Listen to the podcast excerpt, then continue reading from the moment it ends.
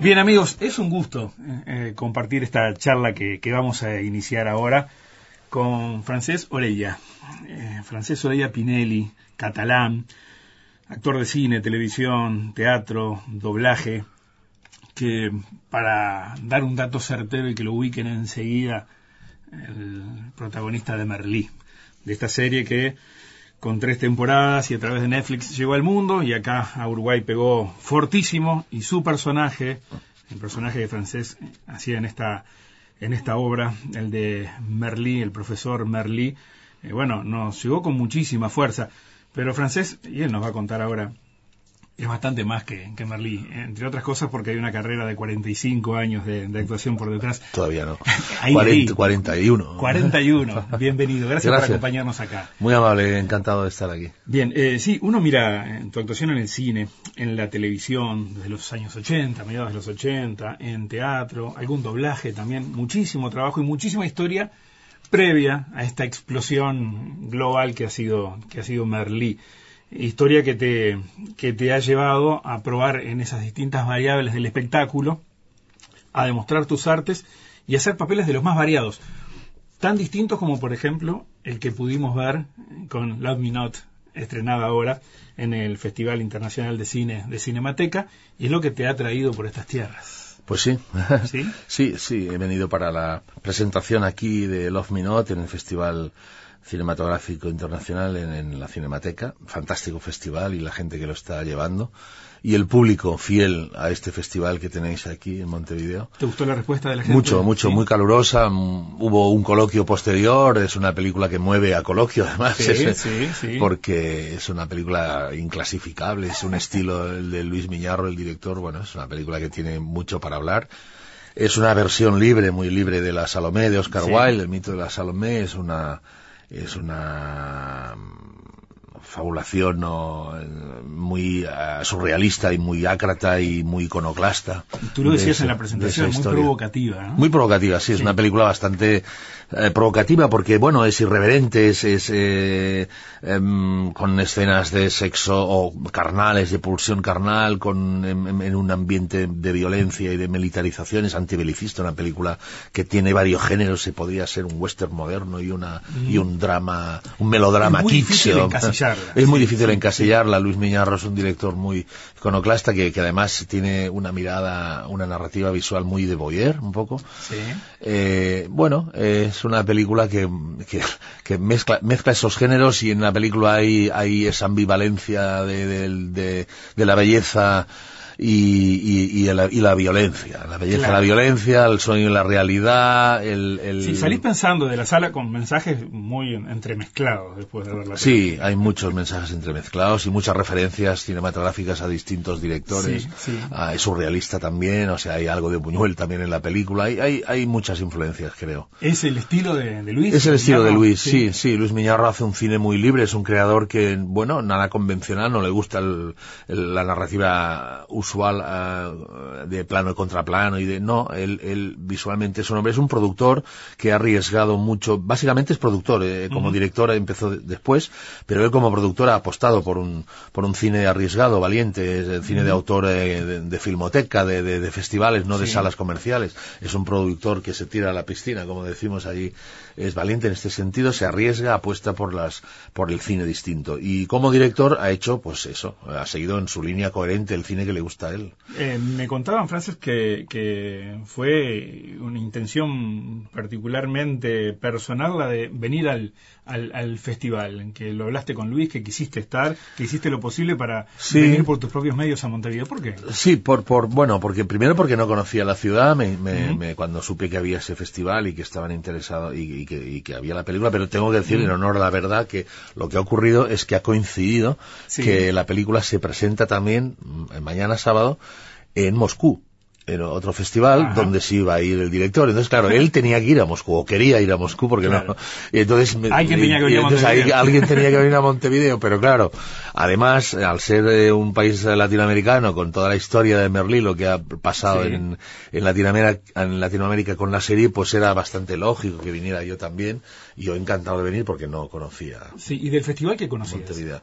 No, no tenía idea que Nada. había ese festival. Mm. No, no, no mm. ten, tampoco tengo tanta información. No, no, desconocía que existía ese festival y ahora ya está, ya, ya, ya sé, ya sé que existe, ya sé quién lo lleva, cómo lo llevan y eso está muy bien haberlo conocido ya en primera persona. Claro, y enterarte aquí, como te ha pasado en otros países de Latinoamérica, del impacto que, has tenido con el, con el personaje de Merlin. Mm.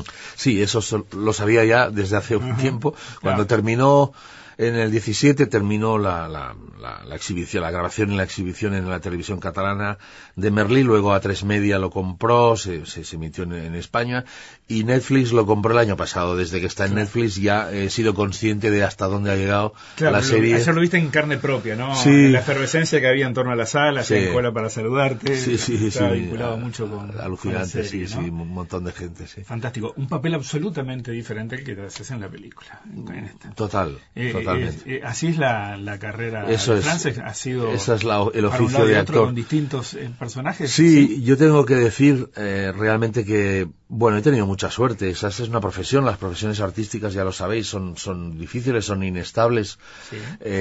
pero yo soy de una generación que tuve la suerte de, de pillar unos años en los 80 donde el teatro independiente en, España y en, Barcelona, en Cataluña, era muy, tenía mucha fuerza, hubo posibilidades de empezar a trabajar en teatro como actor. Entonces yo empecé joven, empezó, empecé con 21 años y tengo que decir que, que, bueno, que soy muy afortunado, he tenido suerte, he, trabajado mucho en, teatro, en televisión, en cine, he hecho de todo un poco. El teatro ha sido la, mi formación como, como actor, llevo 41 años de profesión. Y bueno, lo que te decía, eso de cambiar de personajes y de pronto ponerse en la piel, en la piel de alguien absolutamente distinto a ti, en las antípodas y de pronto eh, un personaje como Merlí que me ha venido como un guante. Muy ese, no, ese no se alejaba tanto. No, ese era, ese era muy cercano a mí. ese era un personaje muy próximo con el que me sentí muy cómodo desde, desde el principio, ¿no? Pero bueno, yo he hecho personajes muy composiciones así muy diversas, muy muy distintas y, por ejemplo la de Love Me Not, la de esta película, es un personaje bastante repugnante. Eh, sí, sí, sí, sí, cuesta ser simpático, ¿no? Sí, bueno, yo he hecho bastantes hijos de puta en mi carrera profesional, he hecho, he hecho de malo, he hecho de, de, cabrón en muchas en muchas producciones. Bueno, y la, el, mantenerse vivo del actor está en eso también, ¿no? En la posibilidad del cambio, en el desafío. Sí, ahí está, ahí está el desafío, el reto de nuevas, nuevos personajes, ese es el aliciente de nuestro oficio. Claro, cuando Miñarro te dijo, mm, tengo esto. Cuando Miñarro me llamó, me dijo, mira, estoy preparando una película que es una versión libre de Salomé y tal, y te había pensado en ti para hacer el comandante Antipas. Y dije, hombre, eh, bueno, a Luis ya lo conocía porque trabajé en su anterior película como director, Estela Cadente. Eh, entonces, nada, no dudé mucho porque me dijo, mira, estará Ingrid García Johnson, estará Lola Dueñas, que será tu mujer Herodías y tal. Dije, no, no, encantado de hacer una. De entrada, bueno, nunca hice una Salomé, ¿no? En teatro, pero hacerla en la versión de Luis y, participar en una película con un cine distinto, eh, con una narrativa visual distinta, un cine libre y, valiente, pues eso también es un aliciente. Fue un aliciente para mí estar en el proyecto, así que no dudé en hacerlo, claro. Está bueno. Y me decías que te sentías mucho más identificado con, con, el personaje que hacías en, en, en Merlín, con, ese, con ese profesor de filosofía desafiante, que se puede marcar quizás en lo que eh, leí por allí. Estaba, no sé si sigue siendo el mismo texto que acompaña tu perfil de WhatsApp, donde decía, dejen de prohibir que no alcanzo, a desobedecerlo todo. ¿Lo ah, tienes todavía? Lo, no, no, no, creo, ¿lo cambié esto? todavía está, no me acuerdo. Pero la, idea es esa. la idea es esa, sí. Eso cierra tanto con Marlí como con Francés. Exacto. Esto es común en el personaje y, en la persona. ¿Y la vaca al borde del precipicio, que era la imagen también?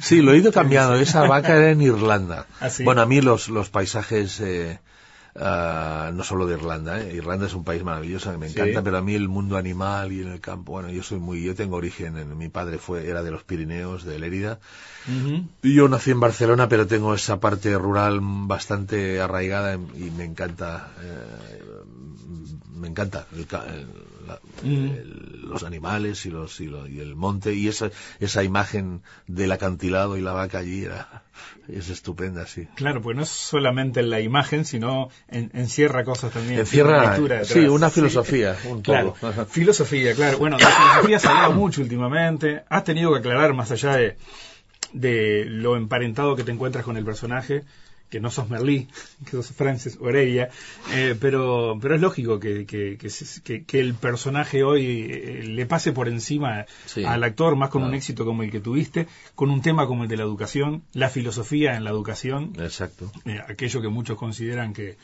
que está de más en la grilla, y claro. tú te has encargado de reivindicar. Pues sí, yo, bueno, yo he sido meramente un intérprete, pero el guionista creador de la serie es el que ha sido, el que tuvo una idea espléndida, brillante, que es crear ese personaje eh, que además se dedica a enseñar filosofía a su manera, eh, tan poco convencional, pero reivindicar no solamente la filosofía, reivindicar la figura del maestro, del profesor, de lo importante que es en la formación eh, afectiva y, emocional, afectiva e intelectual de los jóvenes, y reivindicar la filosofía como una materia a, no solamente a, a, respetar y a guardar, sino a potenciar justamente porque las asignaturas humanistas están, no están de moda, eh, los sistemas educativos están enfocados a asignaturas técnicas, a producir, a producir y a producir, y todo lo que signifique arte, historia, humanismo, todo esto parece que no interesa, y la filosofía menos, porque la filosofía se trata de, de, darle a, de cuestionarse eh, lo que lo que tienes al lado, ¿no? de cuestionarse ese mundo, esa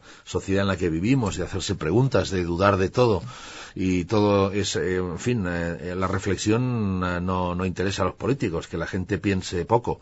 Y entonces, bueno, la filosofía se la quiere encargar en muchos países. Yo recibí un, un, un contacto de maestro chileno donde me pedía colaborar. Estaban en, una movida, en una movida reivindicativa con alumnos, maestros y alumnos, reivindicando el mantenimiento de la filosofía en los planes educativos porque se la quieren cargar, ¿no? Y te sumaste al Claro, por supuesto, por supuesto. Hice un vídeo, les envié y participé y colaboré en, en, la medida de lo posible para ese, para ese fin no en vano, lo que te decía, que no en vano quieren cargarse la filosofía, por algo será. Entonces esta serie, pues buenamente ha, servido para algo, eh, para eh, reivindicarla. Es verdad que, como trascendió, que la, matrícula en filosofía en, Cataluña aumentó. Sí, aumentó, pero, pero como un 25-30%.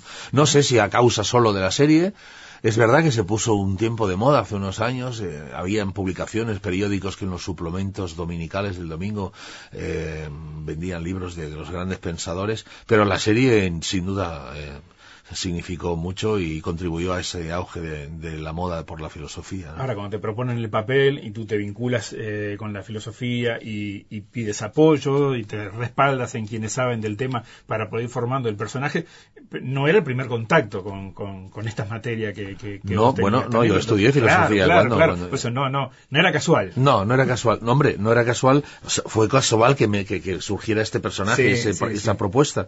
Pero me vino, bueno, me encantó desde el principio por todo, por, por, por la profesión de este hombre, profesor de filosofía, y cómo la enseñaba y aplicada a la sociedad actual, a los problemas de la sociedad, de los jóvenes, a los problemas actuales, y que la filosofía fuera una asignatura aplicable y práctica y luego con este sistema de enseñar tan eh, tan gamberro, tan provocador, tan políticamente incorrecto y tan crítico de, de Merlí, pues esto me, me, atrapó desde el principio, me interesó muchísimo, ¿no? Claro, ahí están los puntos de contacto que decías. Sí, claro. Esto se dispara tanto que me, me imagino, eh, has tenido y, he leído eh, en varias entrevistas que se te consulta a propósito de sistemas educativos, sobre la grilla, sobre cómo debería, sobre la forma de enseñar. Sí, sí, me piden opiniones, me, a veces charlas sobre filosofía. Experto en educación. Sí, como si fuera experto en educación, pero no, claro, ya me encargo y desmentido. No, a ver, un momento, yo soy un actor, he hecho un personaje, eh, mi trabajo es otro. Pero, pero, pero, bueno, también entiendo que quieran utilizar la imagen de, alguien que se ha hecho popular por ese personaje, pues para ayudar, para, para, para colaborar en promocionarla. Y hay que aprovecharlo. Hay que aprovecharlo. Sí, sí, sí, sí. Hay, es una cuestión dialéctica eh, en, en, Merlí que es, que es lo que atrapa mucho, ¿no? Y en, esos, en esos diálogos y demás es lo que es en, es en el juego en el que te sentís más cómodo, en ese de vuelta, irónico, sí, sí, la dialéctica para mí es importante, eh, eh, es, es eh, y es verdad, es verdad que en este, en esta serie eh, el autor, el guionista, ha sido muy, muy, muy brillante en, utilizar la, la, dialéctica de ese personaje. Em, y, bueno, sí, se basa mucho, Merlí se basa mucho en cómo, en cómo habla, cómo, qué, qué, dice, con qué, con qué intención, cómo manipula a veces también, pero siempre para conseguir algo positivo pero incluso con sus defectos, porque Merlí tiene muchos defectos, los tiene, y eso es lo bonito de interpretar un personaje como la vida real, como todos que tenemos virtudes y defectos. Y, y bueno, me, Merlí miente y manipula y es tramposo, y, eh, pero no tiene mala hostia, no, no tiene mala leche, es con finalidades positivas. ¿no? Claro, Y- pero además como todo en la vida, eh, eh, nos quedamos con el costado bueno y, y bueno, por Ya. encima de ese costado malo que tiene. Claro, él es, eh, eh, el personaje tiene un fondo bueno, tiene, es, realmente es, profe- es un maestro vocacional, se implica en la formación de los alumnos, en sus problemas personales, privados, que a veces son graves, y Merlí tiene esa, esa parte de psicólogo, de asesor, de, de, de consultor de, de- de los jóvenes, ¿no? Aunque en la vida privada sea un desastre, sea un mal padre, un mal amante, un mal, eh, eh, le, le cueste la, el, el tema de la pareja, la, la- la responsabilidad y el compromiso de la pareja, por ejemplo, son su punto flaco, uno Sí, de sus sí. puntos flacos, ¿no? Bueno, está muy bien, hay hombres muy así, es un Peter Pan, es un tío que, que es un seductor compulsivo, hay muchos hombres así, está reflejando, Mujeriego. claro, mujeriego, es un personaje que, que existe, que lo tenemos ahí. Y que no tiene empacho en mentir. si No, no, Sí. claro, en este sentido igual predica una cosa y luego eh, Sí, en la vida privada hace lo contrario. Es contradictorio, pero como somos los humanos, eh, eh, los humanos en general, entonces por eso me gustó mucho, por eso y por tantas razones me gustó este personaje porque tiene muchos claroscuros, es muy poliédrico y es eh, tremendamente real eh, y humano y a mí me, me llegó al alma eh, desde el principio ya leí el primer capítulo y me descojonaba de reír ya, ya me, me encantó ya vi cómo ese cómo era y ahí empecé a, a oler cómo Claro. podría ser ese personaje y cómo sen- y me sentí muy cercano Ahora, eh, el buen libreto, el, el- el buen tema, La base es esta, claro, y activa toda la magia que está dando después, porque incluso esa interacción fantástica con eh, muchachos que, dada la diferencia generacional, seguramente no tenías mucho contacto en el día a día. Exacto. de- Eh, para mí fue una novedad en trabajar con actores de esa edad jóvenes, eh, de, de enfrentarme a un aula con 24 chavales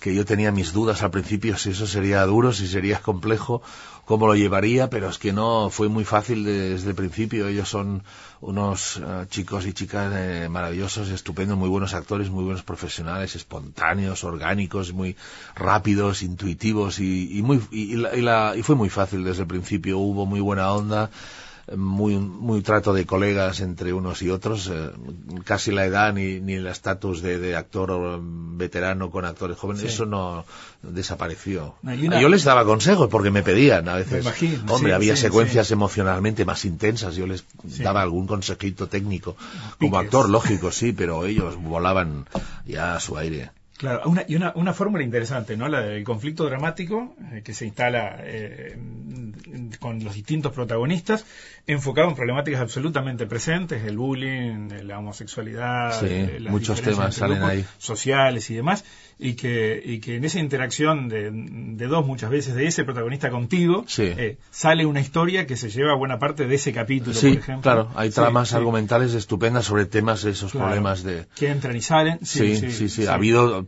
temas que son, bueno, que una televisión pública de pronto pues hable de, de esas cuestiones que, que no se verbalizan fácilmente en el interior de una familia, en las casas, ¿no? Esa, esa serie ha conseguido algo importante que es sentar a padres e hijos en el sofá de casa de cena, después del capítulo Sí. hablar del tema eh, del capítulo o de otros temas de, de problemas serios que tienen que los chavales no explicaban en casa, no contaban y de pronto la serie ha, ha servido para, para ha sido un revulsivo para que se hablara de eso, ¿no? Hay un Padres que han sí. descubierto a su hijo por primera vez gracias a la serie y, me- y lo agradecen y yo tengo Y te ha llegado eso. claro me ha llegado es, es brutal lo que ha sucedido con con Merlí. El rol de la producción audiovisual también en ese en ese en ese terreno no habría que hacer habría que insistir por ese lado te parece Me parece una, un una línea muy positiva.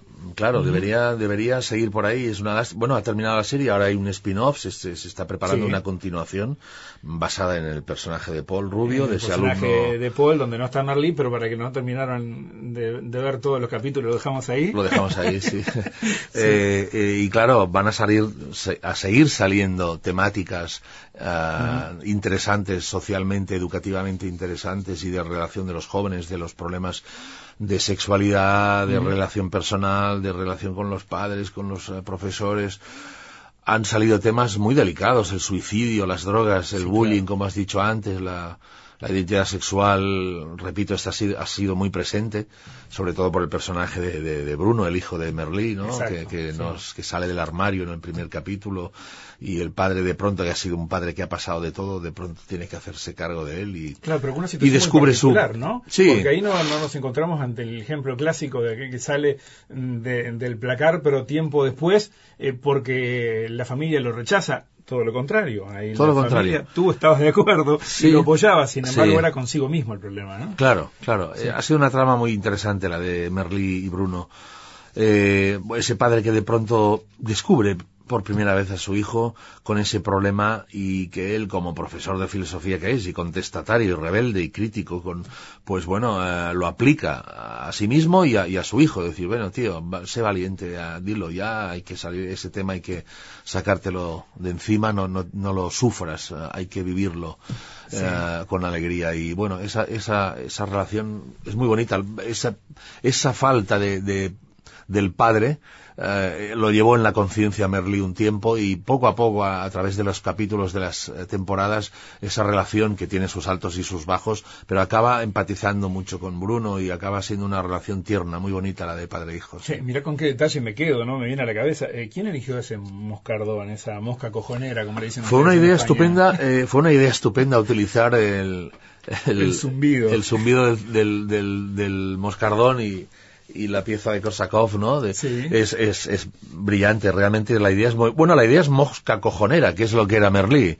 Una mosca cojonera, incómoda, incómoda para el sistema educativo, para los otros maestros, para los padres, que se metía con, con, con, con los padres también cuando veía algo raro, ¿no? Se seducía a las madres de los alumnos.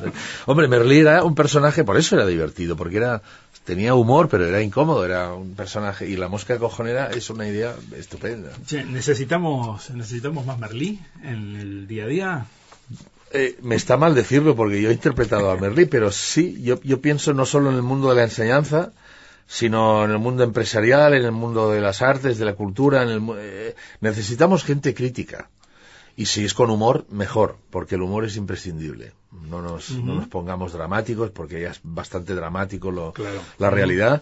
Y, y, tiene que haber espíritus libres, críticos, uh, que duden, que cuestionen lo que nos envuelve, la sociedad donde, donde vivimos, las desgracias y, que están haciendo los políticos en, en el mundo y, hay que estar atentos porque nos están jodiendo mucho, pero el humor que no se pierda. Entonces necesitamos Merlis en muchas facetas de la vida. En ese mundo jodido, eh, Cataluña hoy, ¿qué te, bueno, ha llegado el tema. Yo llevo hablando ya del tema aquí en Uruguay. He estado hablando, no, no quiero extenderme mucho porque la cuestión política es es un tema largo y tienes que hacer pedagogía a veces, ¿no? Es que España nos duele mucho aquí tienes en, que contar, Uruguay. Tienes que contar, claro, entiendo, ¿eh? entiendo que, que sí, claro, hay una empatía, hay una solidaridad que se agradece un huevo y entre países hispanohablantes, ¿no? Es cierto, es una situación delicada que ya llevamos unos cuantos años en, eh, arrastrando, pero ahora estamos en un punto de bloqueo duro, hay una gente en prisión, hay unos políticos en prisión preventiva desde hace un año, en un juicio farsa, en un juicio absurdo que veremos cómo termina. Un juicio que se, entiende desde la mentalidad centralista de Madrid, del gobierno de, España, pero bueno, la cuestión catalana no se ha querido, en, la historia ya de nuestro país, no se ha querido ah, aceptar y, valorar en sus términos al contrario, se ha querido putear, se ha querido mm, sacarle dignidad y aquí el pueblo catalán ha reaccionado ya muy emocionalmente y por eso ha habido, claro, el Partido Popular ha sido un generador de independentistas. Aznar y Rajoy han sido, y el PP en general, la derecha española, imperialista, eh, arcaica, casposa y retrógrada, con unas políticas de mierda, han hecho más independentistas que nunca. los independentistas en Cataluña hace un pocos años era un 14%, por decir algo, y estamos en un 48% por ahí, y más que va a haber, como sigan así. Entonces, bueno, el problema es que las posiciones se han radicalizado, se han polarizado y estamos en un momento delicado. No sé, la salida a este tema va a costar. No seguiremos teniendo ese problema un tiempo. Y lo que va a ser importante y básico va a ser el resultado de las próximas elecciones legislativas eh, eh, generales en, España del 28 de abril. Sí, estamos a muy poquitos días de las elecciones en, en España. Claro. como, claro, eh, eh, va- todo va a depender mucho de, de ese, de ese resultado, de esas ¿Qué, qué pasa con España? Pasa que la extrema derecha ha aparecido con fuerza, pasa que las posiciones de derecha se han, se han, se han extremado por muchos temas. El tema catalán ha influido, el tema de inmigración ha influido, la crisis económica, etcétera, etcétera, muchos temas. No solo en España, en varios países de Europa y del mundo. Aquí tenemos eh, ejemplos claros eh, en, en Latinoamérica, en Sudamérica tenemos a Bolsonaro en Brasil, sí. tenemos a Macri en Argentina, que no quiero compararlo con Bolsonaro, ¿eh? por Dios, porque si no me matan, pero tenemos una derecha y tenemos al descerebrado de Donald Trump en, en Estados Unidos y el otro y el otro y en Europa Que varios. Tienes muchos ejemplos en Europa. Es que hay muchos Sí, ejemplos, sí, a- sí. Austria, Hungría, eh, eh, Holanda, tiene- están, eh, los partidos de extrema derecha están cogiendo fuerza. Y en España, pues no es una excepción. En Andalucía ya gobiernan aliados, la, la- derecha con Vox, con extrema derecha. Una extrema derecha más franquista que Franco, o sea, muy realmente de un- con un concepto de la España imperial y retrógrada y machista y xenófoba y racista, es, lo peor. Eh, es peligroso, es preocupante. Esperemos que esa triple derecha, esos tres partidos, no lleguen a la mayoría absoluta en estas eh, generales y que el Partido Socialista haga un buen resultado y pueda gobernar, seguir gobernando Pedro Sánchez eh, solos o aliados con alguien, pero, pero hay que eh, neutralizar a esa derecha porque si eso ocurre, el, el retroceso en, España sería muy duro sería muy potente y luego las políticas eh, sobre Cataluña serían de represión total, de judicialización de la política, como ya está pasando con este juicio.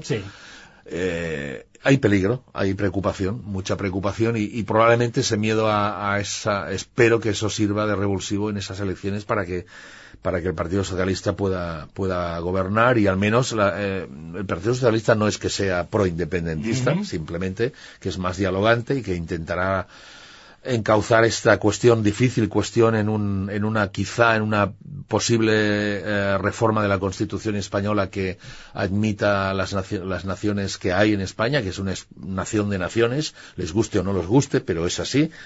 El País Vasco y Cataluña son dos naciones y, y hay que reconocerlo y que nadie se espante. O sea, lo que pasa es que hay una sí. reacción y una resistencia a entender que la sociedad española es la que es y que el- la sociedad ha cambiado, el, el- el- el mundo cambia y España es como es. Y entonces hay una transición ahí que nos ha hecho bien y ahora estamos pagando las consecuencias de, de una transición fran- posfranquista a la democracia que se hizo mal. Eh, y una reforma que también debería incluir el tema de la monarquía. Debería, debería. Aquí estamos aguantando unos reyes eh, que no tienen sentido. La monarquía esta no la ha votado nadie. Juan Carlos fue designado por Franco y Felipe eh, es el hijo de Juan Carlos, o sea, la dinastía esta. Entonces, bueno, las monarquías yo no entiendo. El, el- bueno, lo entiendo, sí que lo, lo entiendo, pero no no, no acepto esas, esa, ese régimen monárquico y debería, debería poderse llegar a un referéndum pronto entre monarquía o república y qué quieren los españoles, eh, que, que, que les gobierne el régimen político de España, ¿no? Sí, nombraste un par de veces a Franco. Eh, Sí. eh, ¿Por qué eh, sigue habiendo, me da la sensación, eh, silencio y hasta miedo en muchos españoles en, en torno a Franco y lo que quedó después de Es que todavía hay restos, es que todavía hay franquistas y algunos muy radicales. Y aún tenemos, a ver, ayer lo dije en otra entrevista, hay un dato espeluznante. España es el segundo país del mundo después de Camboya En número de desaparecidos, en muertos en las cunetas, no enterrados. Eso es muy grave, eso es muy duro, decir eso de tu país. El segundo del mundo después de Camboya. El franquismo tiene ah, patas muy largas y, y tiene, y tiene mm, muchos adeptos todavía, ¿no? Y el riesgo está ahí. Es una, no aprendemos de la historia, parece que los ciclos se repiten, desafortunadamente, y hay que estar muy alerta y hay que, y hay que luchar contra eso, porque lo que no podemos es retroceder, es, es volvernos a, volver a un pasado en blanco y negro, a, un- a unos tiempos nefastos. Eh, eso sería tremendo, eso sería tremendo. Y bueno, hay, hay nostálgicos del franquismo, claro que los hay. El franquismo era un régimen que protegía lo que protegía, el catolicismo, el nacionalcatolicismo, las grandes, eh, los poderes fácticos españoles, y bueno, esto ha sido en todas partes, la protección de, eh, la- los partidos conservadores mm, tienen que quieren su, su, su objetivo es aguantar el momio, ¿no? Aguantar sus privilegios y la población que se joda y bueno, no es nada nuevo. Seguimos así, o sea, ha habido pequeños cambios, momentos en los 80 donde hubo una cierta esperanza de, que España cambiaría y de hecho cambiaron muchas cosas y tal, con, en los 80 especialmente y con el gobierno del Partido Socialista, pero, pero, hay pero estamos viviendo momentos de retroceso y hay que, hay que luchar para que eso no, no ocurra. Eh, son muy crítico con, con, eh, con, la derecha y con estas corrientes. Eh, ¿Te defines de izquierda? Sí, claro. absolutamente. Totalmente. ¿No te molesta el, casillero? No, no, yo soy de izquierda, lo he sido toda la vida. Sí, claro. Eh, hay colegas tuyos que optan por otro camino, quizás menos crítico. En el, mundo de. en, España. colegas míos. Para todo el público. Actores. Actores, no, normalmente. del arte. Eh, normalmente, habrá excepciones, pero normalmente en España eh, Toma posición. Eh, en, cultura, en artes y tal, la mayoría, la mayoría son, son, de izquierdas con sus matices, pero sí, claro. Y toman posición Hay algunas excepciones, pero son los menos. Hombre, si estás en, una, en la cultura, en el mundo del, eh, del, del, arte y de la cultura y eres de, derecha conservador, tienes un problema. Quiero decir, algo no funciona. La cultura y las izquierdas, por definición, es de mente amplia, de evolución, y de mirar hacia adelante y de solidaridad y de defender a los derechos humanos. Y esto es un valor de la izquierda y lo ha sido toda la vida. Y los artistas y creo que estamos muy claramente en estas posiciones. Y hay que tomar posición más allá de que el otro lado alguno diga supuesto, el televisor por supuesto que le den y apague lo que quiera. Hablando del televisor, eh, el, eh, em, Merlí, la serie es un producto del streaming, o sea, ese impacto mundial, a propósito, de estas plataformas. Eh, quizás en otro tiempo, eh, siendo un fenómeno, hubiera quedado mucho más eh, reducido, reducido a, lo local y demás. ¿A, dónde vamos con la producción audiovisual a partir de, este fenómeno? Bueno, se abre aquí una cantidad de posibilidades. El futuro ya ha llegado a nivel de la tecnología y de la, y de la comunicación y de la globalización de la información y de la, y de la ficción audiovisual, del audiovisual en general. La aparición de las plataformas está revolucionando realmente eh, este tema y no sé dónde nos llevará. Como, pero como mínimo lo que ya se está viendo es que hay mucha más interconexión eh, rápida, además veloz, entre, entre distintos países. Eh, hay mucha más producción, están invirtiendo en el audiovisual y por tanto hay más, trabajo. hay más industria, hay más trabajo, es en principio es bueno. Eh, y bueno, esperemos que, todo esto sirva, sea para bien y para que haya multiplicidad de ofertas y que el nivel de la calidad de las producciones también suba. Ojo, porque este también es el riesgo que acompañe. Porque una cosa es que se invierta mucho en audiovisual, pero que se hagan las los que se hagan las cosas deprisa o mal o, mal pagadas o no aquí hay que vigilar con los derechos también y con la y con el sistema laboral de, los, de, la gente que se dedica al audiovisual, artistas y técnicos, me refiero a todo el mundo implicado en, esto. O sea que, la aparición de las plataformas eh, tiene su lado positivo, pero hay peligros también y cuidado con, con, con que se baje la calidad o se hagan las cosas deprisa y mal y hay que estar atentos. ¿Y te traerá por acá otra vez con algún otro fenómeno de esa naturaleza? Pues no lo sé. Eh, no se sabe qué deparará el destino. no tengo ni idea. Eh, voy a estar justamente los próximos eh, trabajos que voy a hacer son pues son en dos series. Una argentina sobre Maradona. y ah, sobre la vida deportiva de Maradona, esta se rueda en Argentina, en Italia, en Nápoles y en Barcelona, cuando estaba Maradona en el Fútbol Club Barcelona, y luego estaré en una serie española en en que se rodará en Galicia también. Bueno, muchísimo éxito. Gracias. tomas un mate más y cerramos por, acá. Por supuesto, encantado. ha sido un gusto. Un placer, un placer, un gusto. Gracias.